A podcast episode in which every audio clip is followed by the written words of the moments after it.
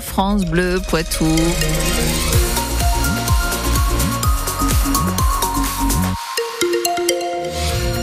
12 degrés aujourd'hui, ce sera les températures maximum sur le Poitou. Bulletin complet dans quelques instants. Les infos, c'est avec vous, Delphine Marion Boule. La famille d'Erwan dénonce une réouverture inadmissible et incompréhensible. Plus d'une semaine après la disparition du jeune homme à Montcouton-sur-Sèvre, dans les Deux-Sèvres, la discothèque La Morinière où il passait la soirée a annoncé rouvrir le week-end prochain. De quoi provoquer la colère et l'incompréhension pour les proches d'Erwan, pour la sécurité des jeunes qui y font la fête, pour l'avancée de l'enquête aussi. Karine, la belle-mère d'Erwan qui s'occupe de lui depuis qu'il a trois ans comment peut-on euh, laisser cet établissement continuer à fonctionner de cette façon-là? Il y a des éléments de sécurité qui n'ont pas été mis en place depuis ce qui s'est passé, ne serait-ce que euh, basiquement la protection du cours d'eau, c'est quelque chose qui nous paraît complètement euh, édifiant parce que on attend quoi? Qu'il y ait un nouveau drame, qu'il y ait quelque chose d'autre euh, dans une configuration telle que les lieux le, présentent. On n'attend pas qu'il y ait des drames euh, à répétition pour faire quelque chose. C'est incompréhensible et on se questionne sur la suite de l'enquête. On n'est pas à l'abri d'être passé à côté de quelque chose et euh, ça reste quand même un site sensible qui, voilà, si on pouvait éviter de le polluer plus qu'il ne l'a été jusque-là, c'est pas très logique. Et contacté par euh, France Bleu, le responsable de la discothèque adresse ses pensées à la famille d'Erwan. Il se défend également. Il doit reprendre son activité, explique-t-il, pour assurer la paix de sa dizaine d'employés. Il assure également que l'établissement est sécurisé, régulièrement contrôlé, qu'il est prêt à ajouter de nouveaux dispositifs de sécurité si besoin. Sur le plan judiciaire, le parquet de Niort a ouvert hier une information judiciaire en disparition inquiétante. Alors que les recherches se poursuivent encore ce mardi, aucune piste n'est privilégiée. Toutes ces informations sont à lire avec le témoignage donc de la belle maman d'Erwan sur francebleu.fr. Vive le roi, soyez fiers, soyez patriotes. Des tags royalistes ont fleuri sur la mairie et la poste de la Ville-Dieu du Clin dans la nuit de samedi à dimanche. La mairie de la commune, la maire de la commune a porté plainte et elle dénonce un acte pitoyable et lâche. C'est à lire sur votre application ici. Lui a été condamné à deux ans de prison, dont un enferme hier. Euh, reconnu coupable par le tribunal correctionnel de Niort de l'incendie de véhicules entre Noël et Nouvel An à Toire. 25 véhicules au total. Le jeune de 18 ans a été maintenu en détention. Libérer Julian Assange, c'est le mot d'ordre d'une manifestation devant la mairie de Poitiers à 18h ce soir.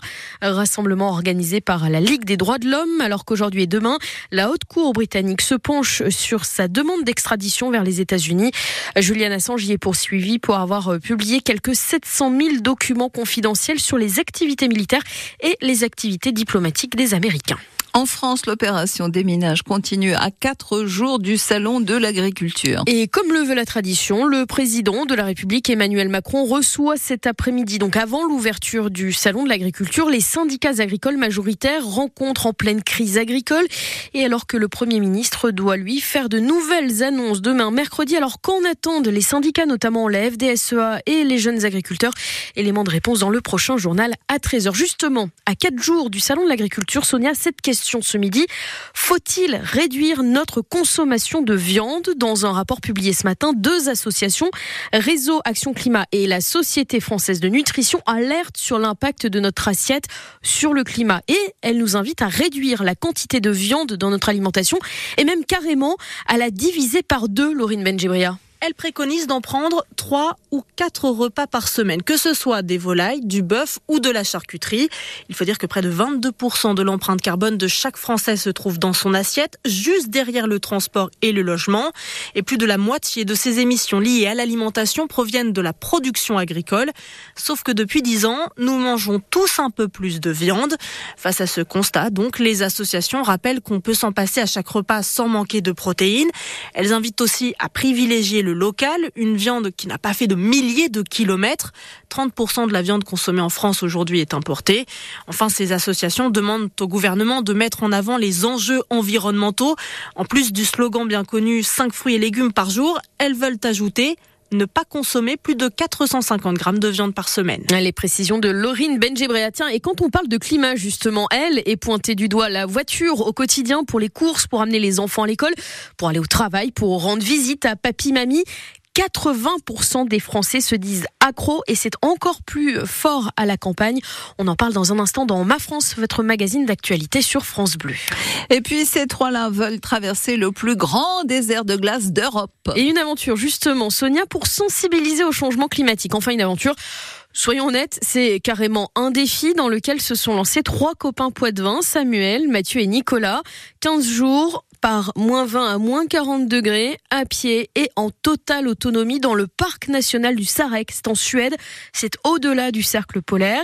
Ils sont arrivés euh, hier à Yomok, au nord de la Suède, et en plus de l'équipement de survie, les trois amis ont embarqué du matériel de tournage avec des drones.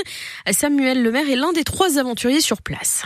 L'idée, c'est qu'à la fin de ce voyage, on puisse faire un petit documentaire de 30 à 45 minutes. C'est un parc désertique où la faune et la flore est extrêmement riche. Là, ce voyage, ça permet aussi d'apporter des éléments culturels de la Laponie, mais aussi euh, de sensibiliser le public à ces paysages, à l'importance de préserver en fait cette faune et cette flore qui est heureusement encore dans ce parc euh, préservé. L'idée, c'est qu'on ramène euh, des images, qu'on fasse des articles et que tout ne s'éteigne pas à partir du moment où on rentre. Et justement, vous pouvez suivre leur parcours sur les réseaux sociaux, Instagram, Facebook, sur la page Au bout du monde. On vous a aussi mis euh, toutes les informations sur cette aventure, sur ce défi sur francebleu.fr.